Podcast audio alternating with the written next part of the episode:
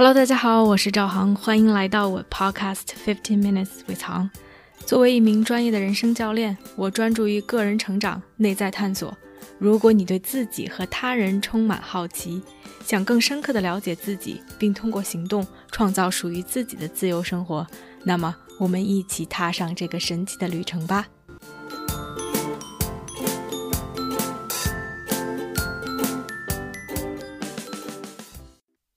大家好，欢迎来到这期的 Podcast。今天是十二月二十二日，星期四，现在是伦敦时间下午一点钟。哇，还有不到十天的时间，二零二二年就要过完了。很多周围的朋友都在进行总结，好像这是年底大家必做的一件事情，总结自己的这一年，自己的收获，自己的心得，同时对新的一年的一些向往、一些期待。一些祝福。其实本来没有想录这么一期 podcast，而录这期 podcast 算是 inspired by 我的两个朋友岑和 Real，他们是木星记的主播，他们两个向所有的人征集2022年十件幸福的小事，以及自己对2023年对新的一年的祝福。当时正好在跟他们两个聊天，在说一些有的没的，在微信上，然后他们两个就把这个征稿的通知发给我。当我看到二零二二年十件小事的时候，当时第一个感觉就是又多又少。因为其实你如果让我去回忆上周或者上个月的十件幸福小事，可能这些事情更容易 come to my mind，我更容易记住，因为他们发生的比较近。而反而把它放到了一年里面，让时间显得太少了吧？就是肯定这一年发生过幸福的小事不止十件，但似乎又因为时间非常长，要去回忆又没有那么多件事情，好像立刻就能在脑海中出现。而当我开始去想这一年的十件幸福小事的时候，其实我发现每一件事情我都能说很多。背后都有一个故事，背后都有一些我想说的话，所以当时我就跟他们说：“天哪，我给你们投这个稿子，感觉这一期的节目就全部都是我在讲。”所以我也想借这个机会说：“哎，那正好我就自己录一期 Podcast。一方面是关于二零二二年自己的十件幸福小事，另外一方面，这个话题也让我去思考我们为什么要做总结。”我们为什么到年底要去反思？它的目的是什么？意义何在？我开始了。当拿到他们给我发的邀请之后，我就开始去想2022年发生的十件幸福的小事。首先解一下题啊，肯定这是在2022年发生的事情。幸福这个词，其实每个人对它的理解都不一样。到底什么是幸福？有人可能觉得是开心，有人觉得是兴奋。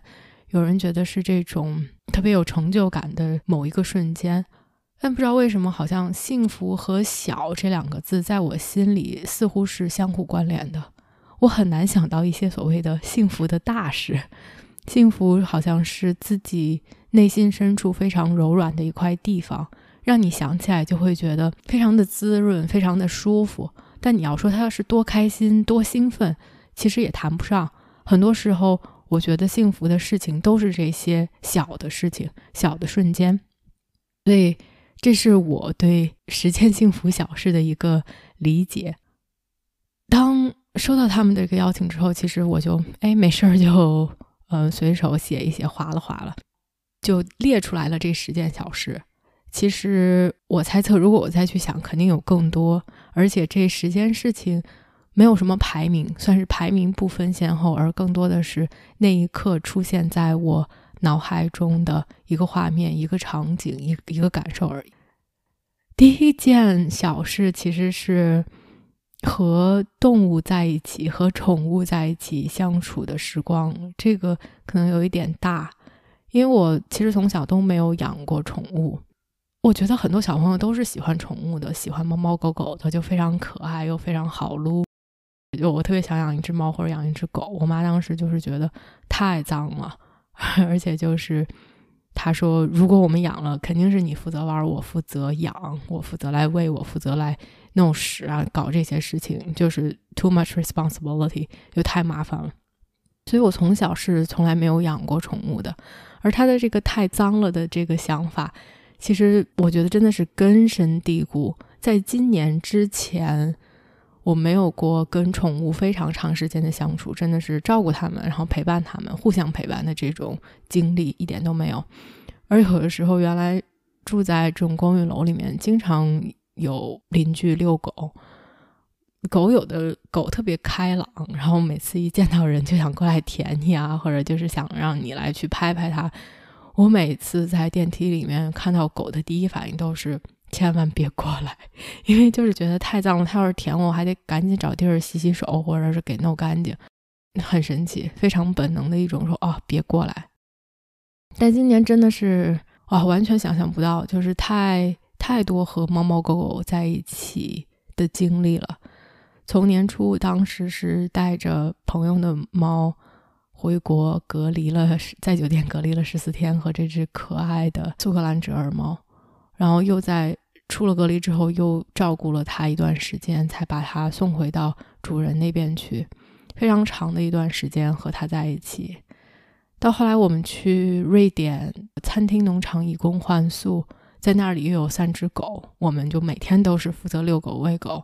和狗在一起，到最近我们在伦敦开始稍微缓一缓，不去这么非常 intensive 的去各个地方旅游，而是更回归到正常的生活、正常的作息。我们现在就是在不同的家里面去照顾猫猫狗狗，真的是和这些动物在一起有很多幸福的瞬间。我可以想到的，当时阿比就是那只猫。当时在隔离酒店的时候，白天我会工作，有的时候录 podcast，有的时候准备一些 training material，就是给其他的一些公司做培训的一些材料。然后晚上因为时差，我有时候还会做 coaching。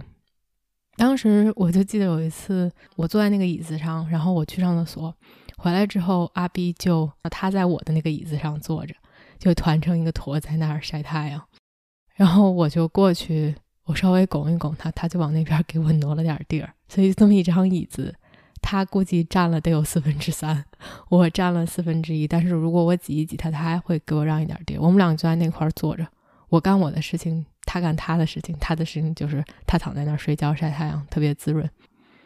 当时的感觉就是太贴心了，太柔软了。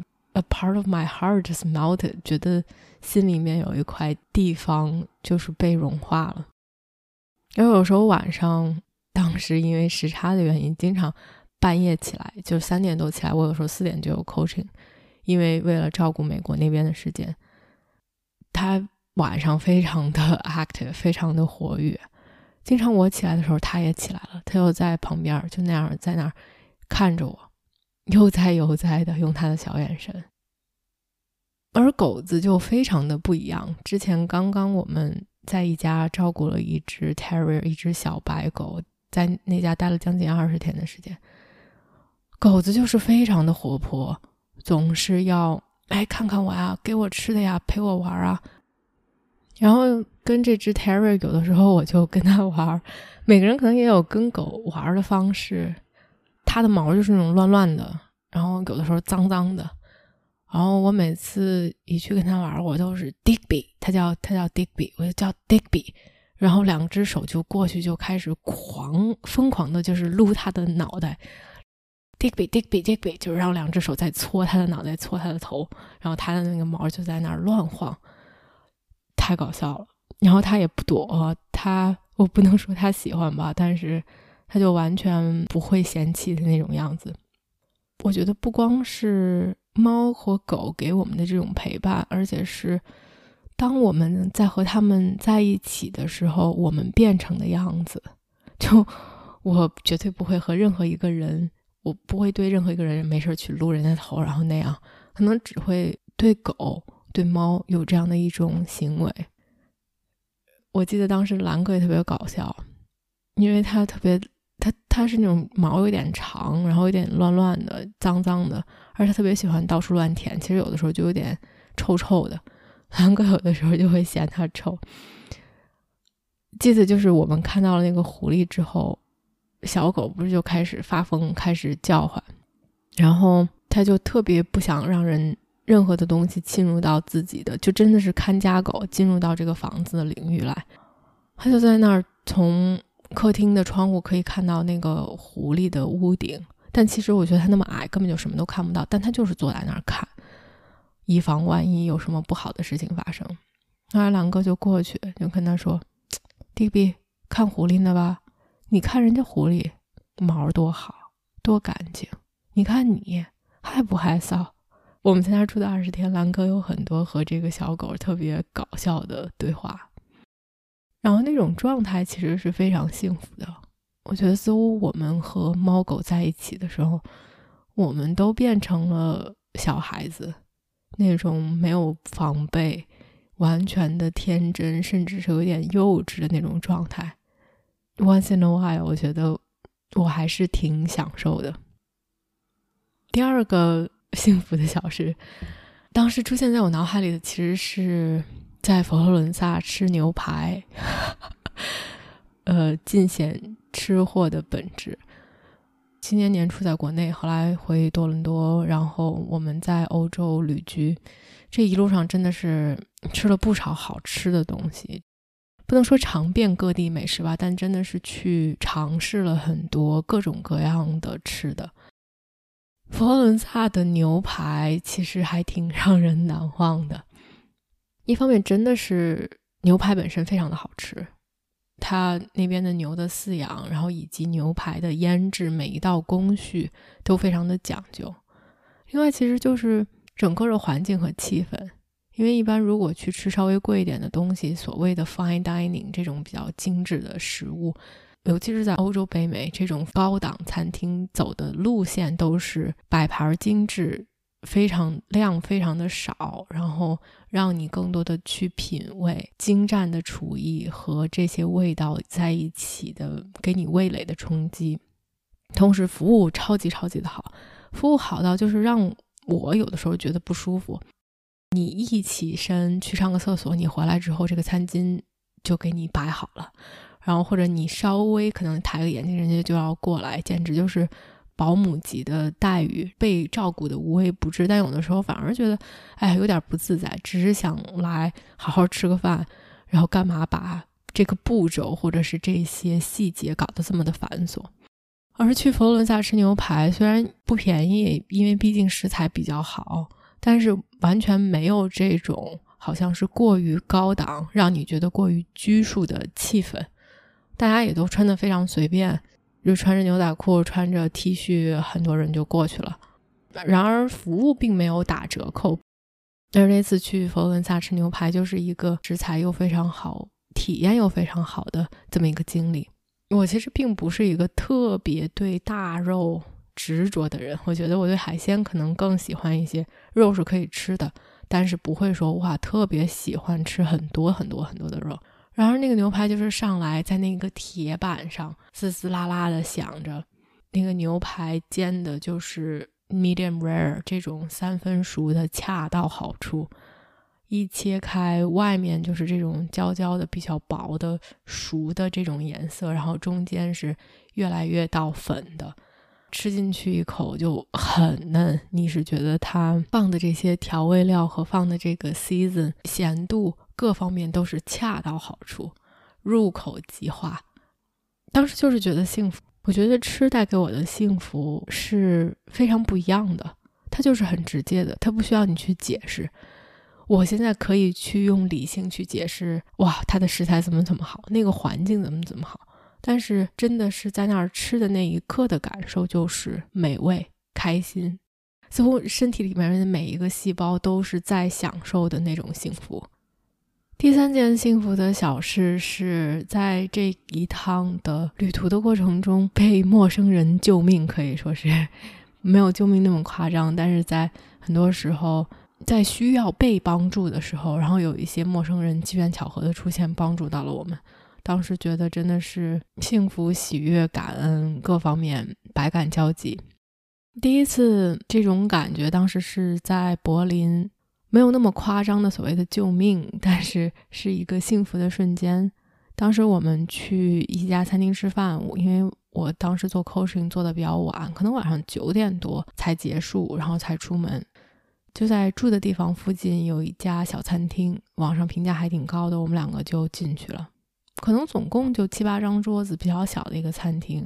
然后坐下来，打开菜单，傻眼，不都是德语，而且是那种 用手写的菜单，你都没有办法去翻译，有的他写的也不清楚。我们问有没有英语的菜单，老板和老板娘应该就是完全不会说英语，他们就排在旁边。把那个另外一个帮忙的小妹叫过来，然后她说没有英语菜单，然后我们两个就说那好吧，那我们就查一查。但是，一查就是真的是一个菜单，你没有办法查太多太多的条目了，然后每一个字都不认识，而且他有的因为又是手写的，写的又非常的不清楚。后来我们就放弃，就直接摆烂，跟小妹说：“你有什么推荐的，我们就点。”实在是查不了，太费劲了。然后小妹应该是新来的，她就又把老板娘叫过来。老板娘呱啦呱啦跟小妹说一堆德语，小妹又用不太流利、蹩脚，甚至有一些词都不知道的英语跟我们来说。后来就是老板娘推荐了什么，我们就点了什么，而整个吃饭的过程就体验又非常的好。每一次一一道菜上来，老板娘就会过来，小妹也会过来，老板娘就。会解释她用的什么什么食材，放了什么样的调料。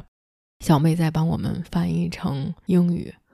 其实我们完全没有要求这些，然后在那里吃饭，然后去体验，已经非常的足够了。但他们这种真的是 go extra miles 吧，go above and beyond，去来照顾我们，去来服务我们的那种感觉，真的是非常开心。另外一次可以算是有一点点救命。也是在德国，我们去一个地方 hiking 去爬山，当时找的这个路就很搞笑，在网站上看它的起点和终点不在同一个地方，因为我们是开车过去的嘛。查了查，从起点到终点，如果打车打回来，可能就要二十分钟半个小时的样子。我们就想没关系，就按照这个路走呗。等到了终点之后，我们可以打个车回到起点，再取上自己的车。如果实在不行，我们看还有公共交通。还有 bus 可以坐，哪知道我们简直是太天真了。那天爬了一天的山，到结束的时候已经五六点钟。我们到了终点之后，发现打什么出租车？第一个是路上没有出租车，还是在一个比较荒僻的地方。然后叫车软件这个区域没有任何的服务。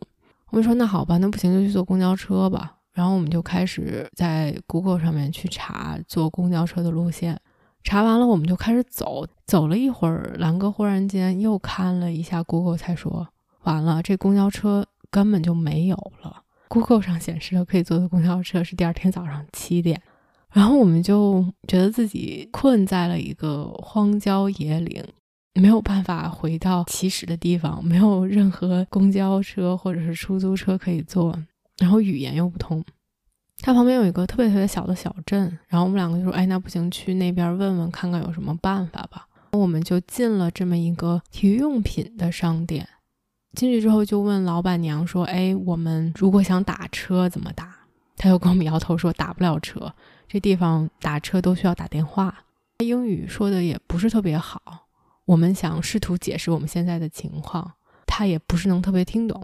店里正好有两个客人。然后英语说的还比较好，就开始帮我们翻译，说我们来爬山，我们现在的车在什么什么地方。老奶奶就说：“啊，那我们当地打车都是得打电话约车，我可以打个电话帮你去问问，但估计开过去要五十块钱。”我们说好，没问题。然后他就帮我们打电话叫了车，当时觉得哇塞，太不容易了，如释重负。他们的店马上就关门了嘛。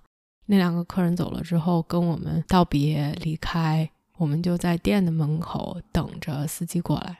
等了可能得有十五二十分钟，然后一个司机开着一个大奔，就德国的出租车都是大奔，开着一个大奔，然后就出现在我们面前。我觉得就是哇，得救了，太幸福了。坐上车去跟司机说我们要去哪儿，哪怕在 Google 地图上给他看，其实他都不太明白。我后来才意识到，就是因为不一样的语言，德国叫那个地方和我们叫这个，就是用英语叫都是不一样的。后来店主老奶奶看到司机来了，就专门出来跟司机解释要去什么地方，真的是确保一切都万事无误了，然后才离开。他其实跟我们真的是八竿子打不着，人家在做人家店的生意，我们就只是路过，我们也没有在店里买买任何的东西。然而他们就愿意伸出援助之手，在我们最需要的时候帮助到了我们，就觉得是非常非常幸福的一件事情。第四件幸福的小事是跑着去赶路。我们这一趟其实搭乘了太多的火车、飞机，各种各样的交通工具，从一个地方到另外一个地方。真是 knock on wood，没有一次所谓的迟到或者是误掉了任何的东西。但是有几次都是上午去了一个地方，下午计划要去另外一个地方，然后同时下午那个地方必须要预约。有一次是伦在伦敦看音乐剧，有一次是定好了要去餐厅里面喝下午茶，所以都是必须要在某一个时间到达某一个地方。而上午各种因为机缘巧合看音乐剧那次是我们走错了场地，而去喝下午茶那次是因为上午订了一个 tour，没有想到时间特别长，然后马上就要来不及了。然后两次就都是时间非常的紧，我们又不想迟到，我们两个就在伦敦的街上飞奔，就是从一个地方跑到另外一个地方，就像神经病一样，就可以想象一下，在一个城市里面，然后 in the middle of the day，个正常的工作日，所有的人都在做自己的事情，有的人在悠闲的喝咖啡，或者有的人去工作，有的人出来买吃的，whatever，两个人就像傻子一样。然后一边看手机，一边就是跑，全速的奔跑，又非常小的事情，但是觉得特别好玩，然后也觉得特别开心。我不知道是因为跑步，肯定不是因为跑步本身，它不是那种锻炼的跑步，但是有这么一点兴奋和刺激的感觉在，又是自己想去做的事情，然后最后哎按时到达了，we made it，那种感觉特别的幸福。第五件所谓的小事吧，其实可以说它可大可小。就是被人想起，我觉得这一年有无数个时候被人想起，有一些所谓的更理所应当被人想起，没有什么是理所应当，但是更正常的被人想起的时刻，比如我过生日，啊，今年过生日祝福的其实人并不多，但很多都是家里面的人。然后我有一个在多伦多的几个女生有一个女生群 girls group，然后大家在里面祝祝福我的生日。我其实不太在意别人记不记得，因为真的是大家都太忙了，偶尔忘掉了你的生日也不是一件什么大事。但是被人想起的感觉其实是非常幸福的。当收到别人对我的生日的祝福，起码他们觉得这是一个事儿，需要告诉我，需要祝福我。我觉得是 I take it to heart，我是觉得很暖的。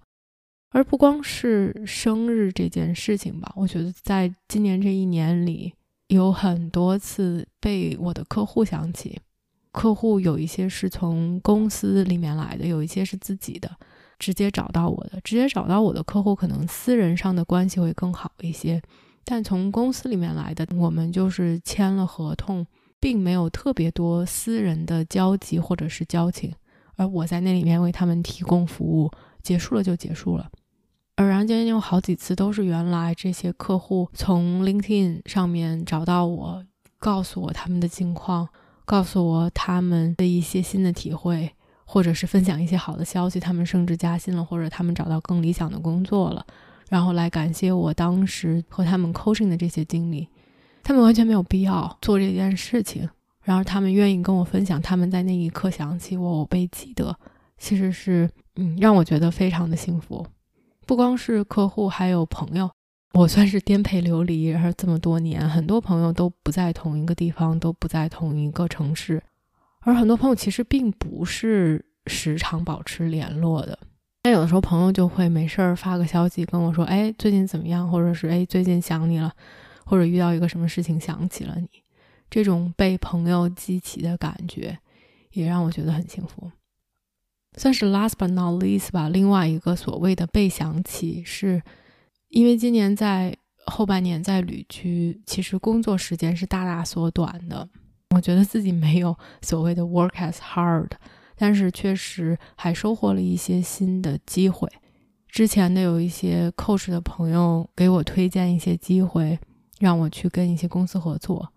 另外有一些 coach 朋友找到我说，愿不愿意一起去办一些讲座，一些公司建立一些更稳定的联系，就是这些都是让我觉得非常正面的一些惊喜。那个瞬间，他们想到了我，他们愿意来跟我合作，我觉得真的是一种荣幸，也是一种幸福。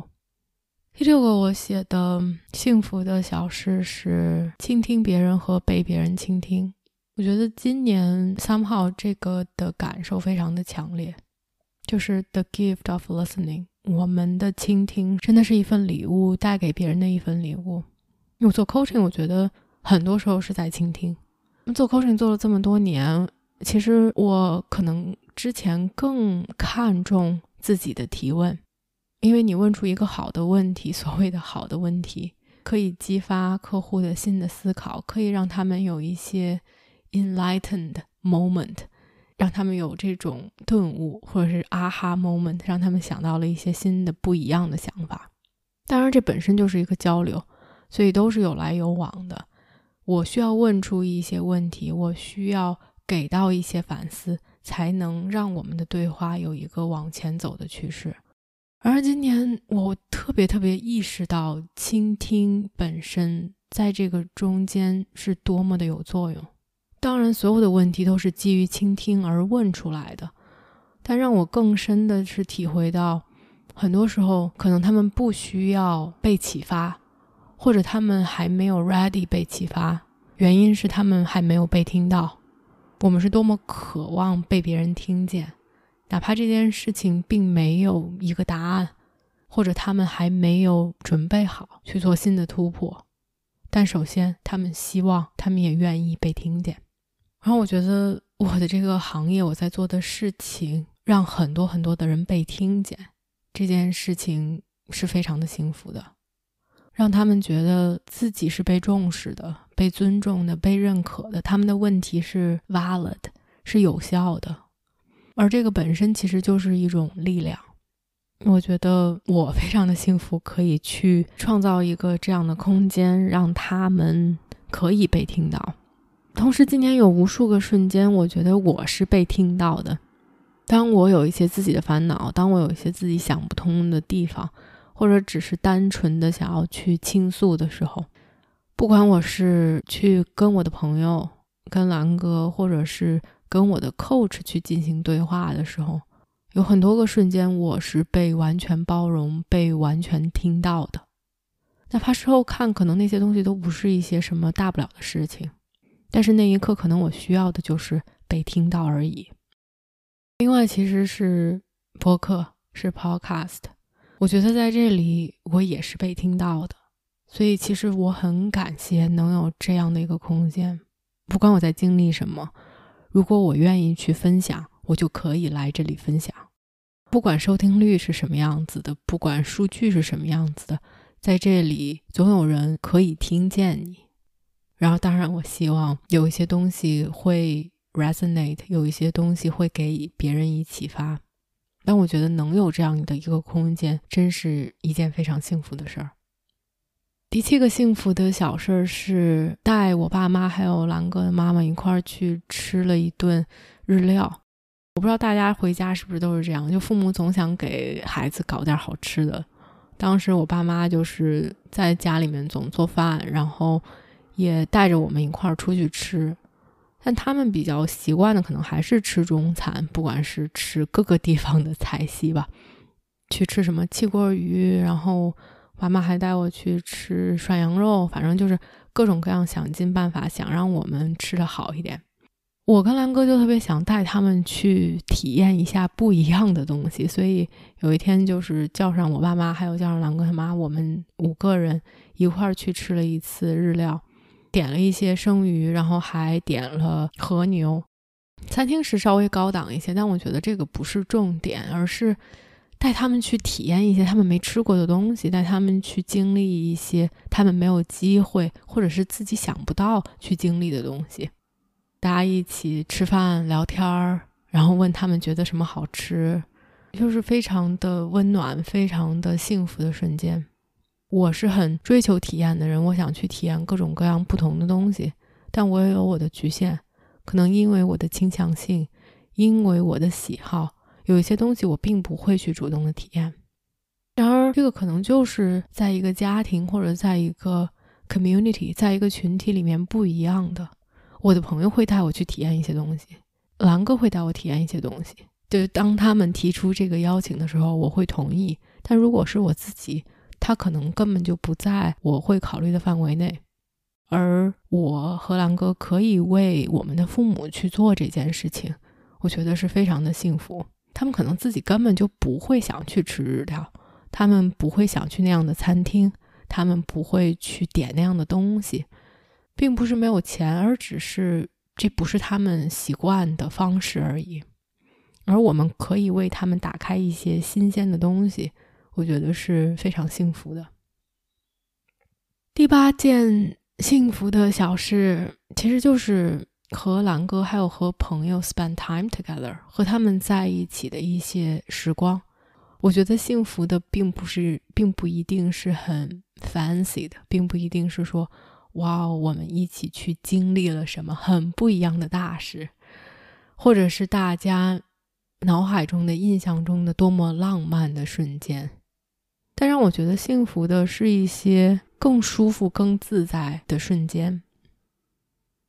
我跟狼哥在旅居最开始。的头两个月吧，真的是非常辛苦。然后到那种就每天就在不停的，其实是协调时间，然后在工作和旅游之间去切换。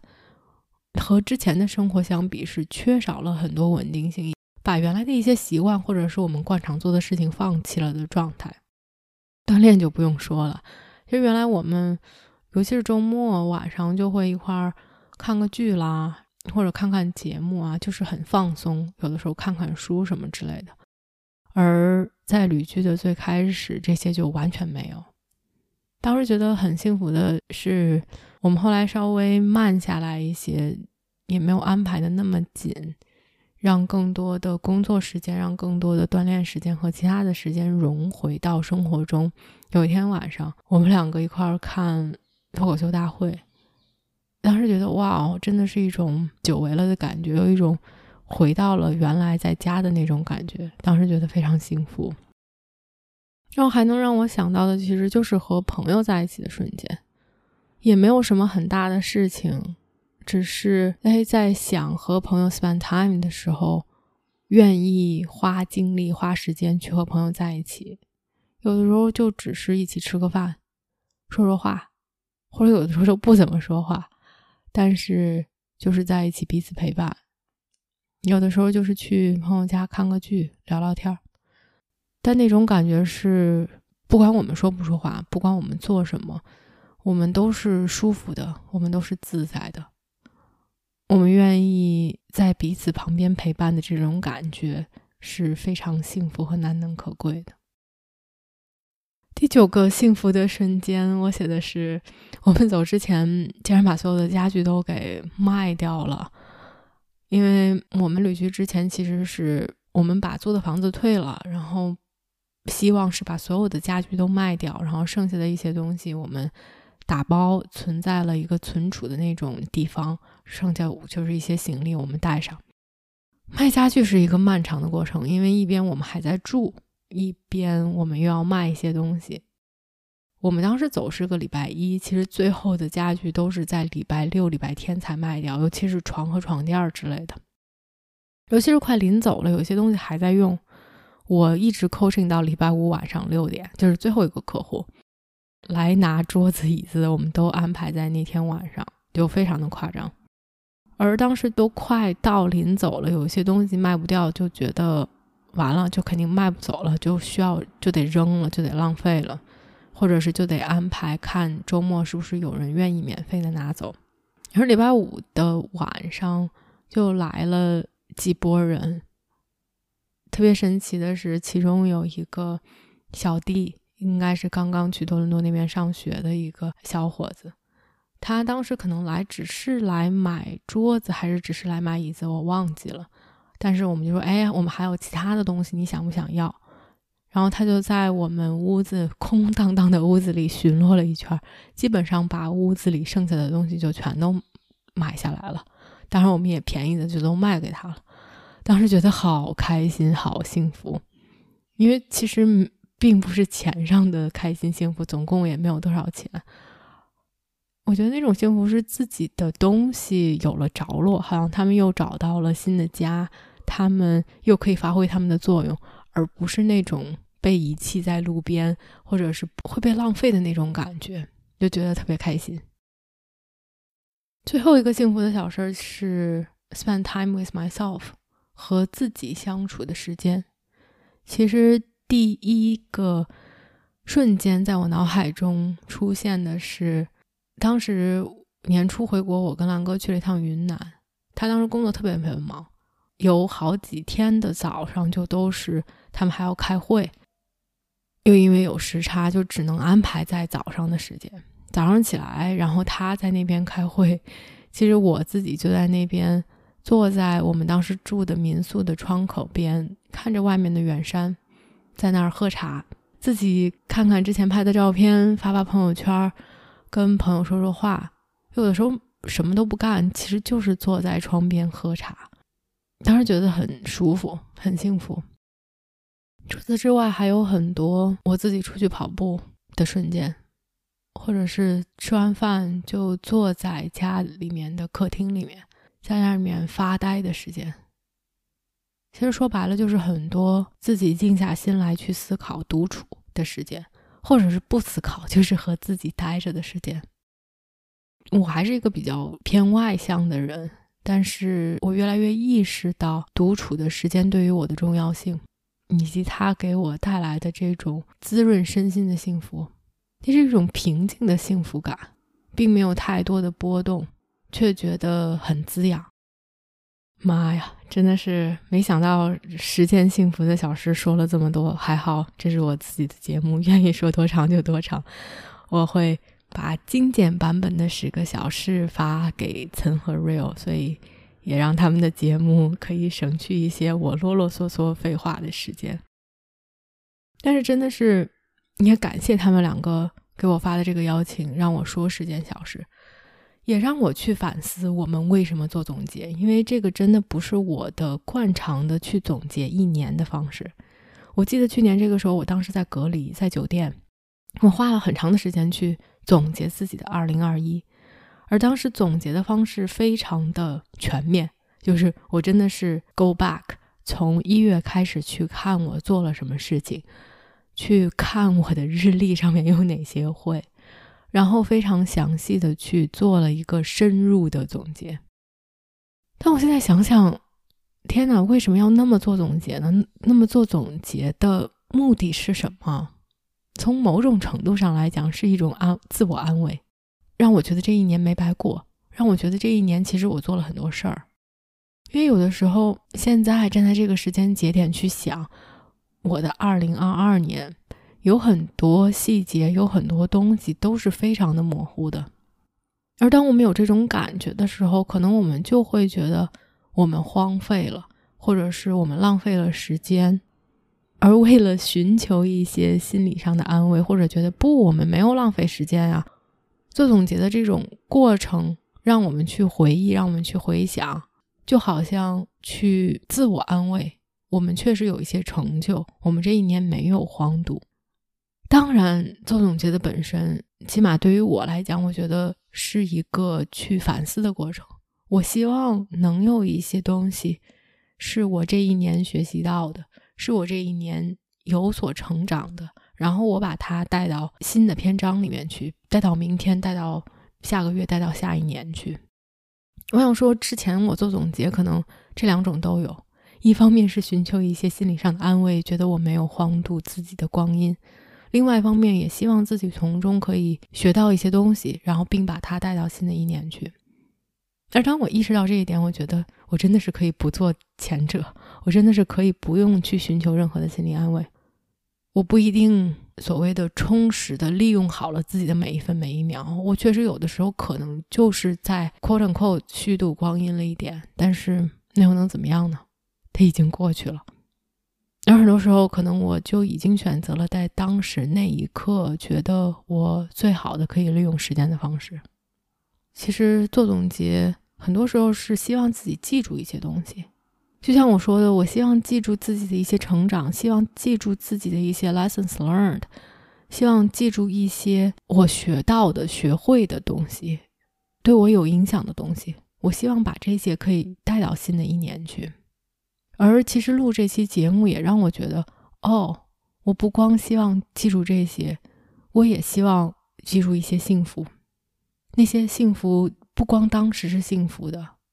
而回忆他们本身也是幸福的，所以今年我肯定不会再去像去年一样翻回去，把每一个月甚至每一天做了什么都看一遍，都想一遍，都记录下来。我想记住自己该记住的，记住这些幸福的瞬间，同时记住这些幸福的瞬间给我的体验，让我更好的去生活。当然，二零二二也有一些 lessons learned，也有一些学习，也有一些成长。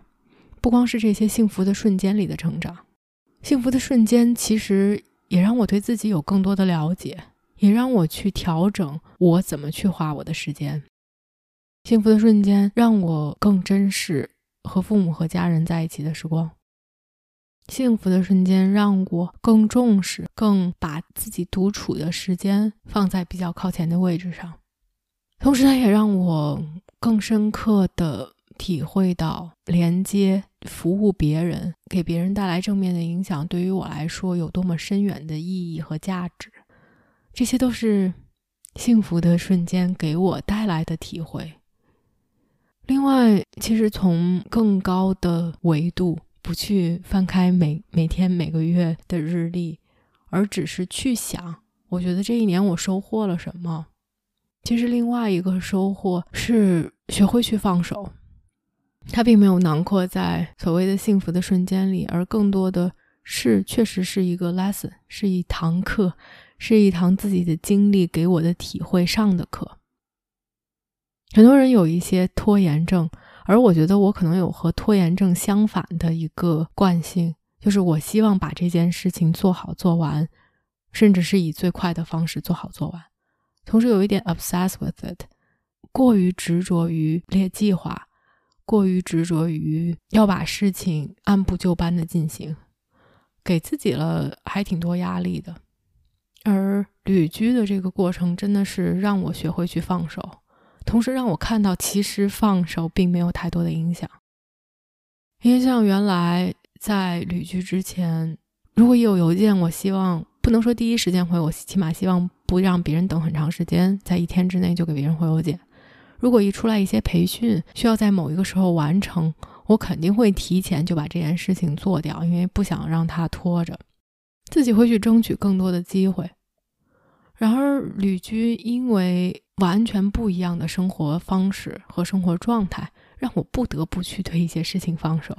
我没有办法在第一时间，甚至有的时候都不能在同一天，甚至第二天去给别人回邮件，因为信号不好，因为真的是非常疲惫，因为我们在转换城市，因为我那天除了出去，我还要做 coaching，因为各种各样的原因都没有办法在很快的回复别人。有些培训需要完成，照原来的我肯定是在那一周就把他们完成。但就在前两周，我开始做，有的时候八九月份，我看到一些比较有意思的课程，有一次培训，其实也让我看到，在这个过程中，并没有任何所谓的不好的影响或者是结果。我并不需要过于的 productive，过于的强调自己的效率或者是有成效性，而可以更有意识的去放松。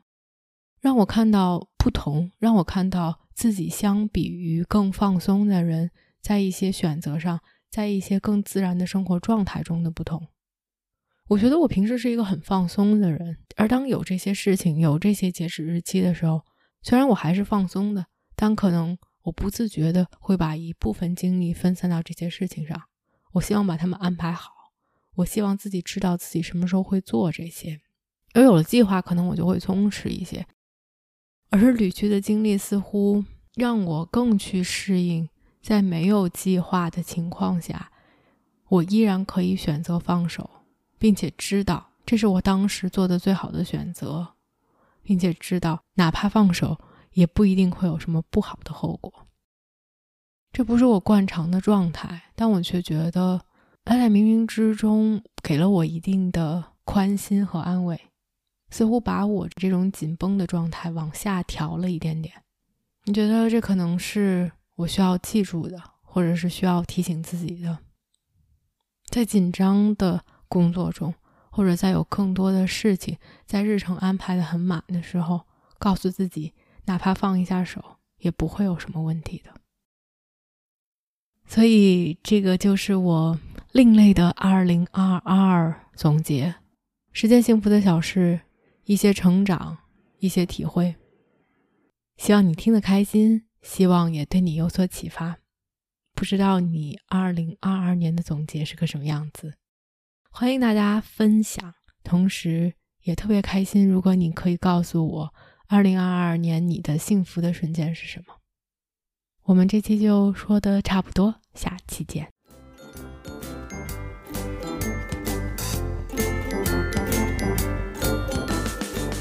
我相信每个人的智慧和力量。如果我们可以把内在的探索转化为行动，这个世界就会变成一个更美好的地方。感谢大家的收听。如果你喜欢我的节目，欢迎点赞、评论并分享给身边的一个朋友。Have a nice day.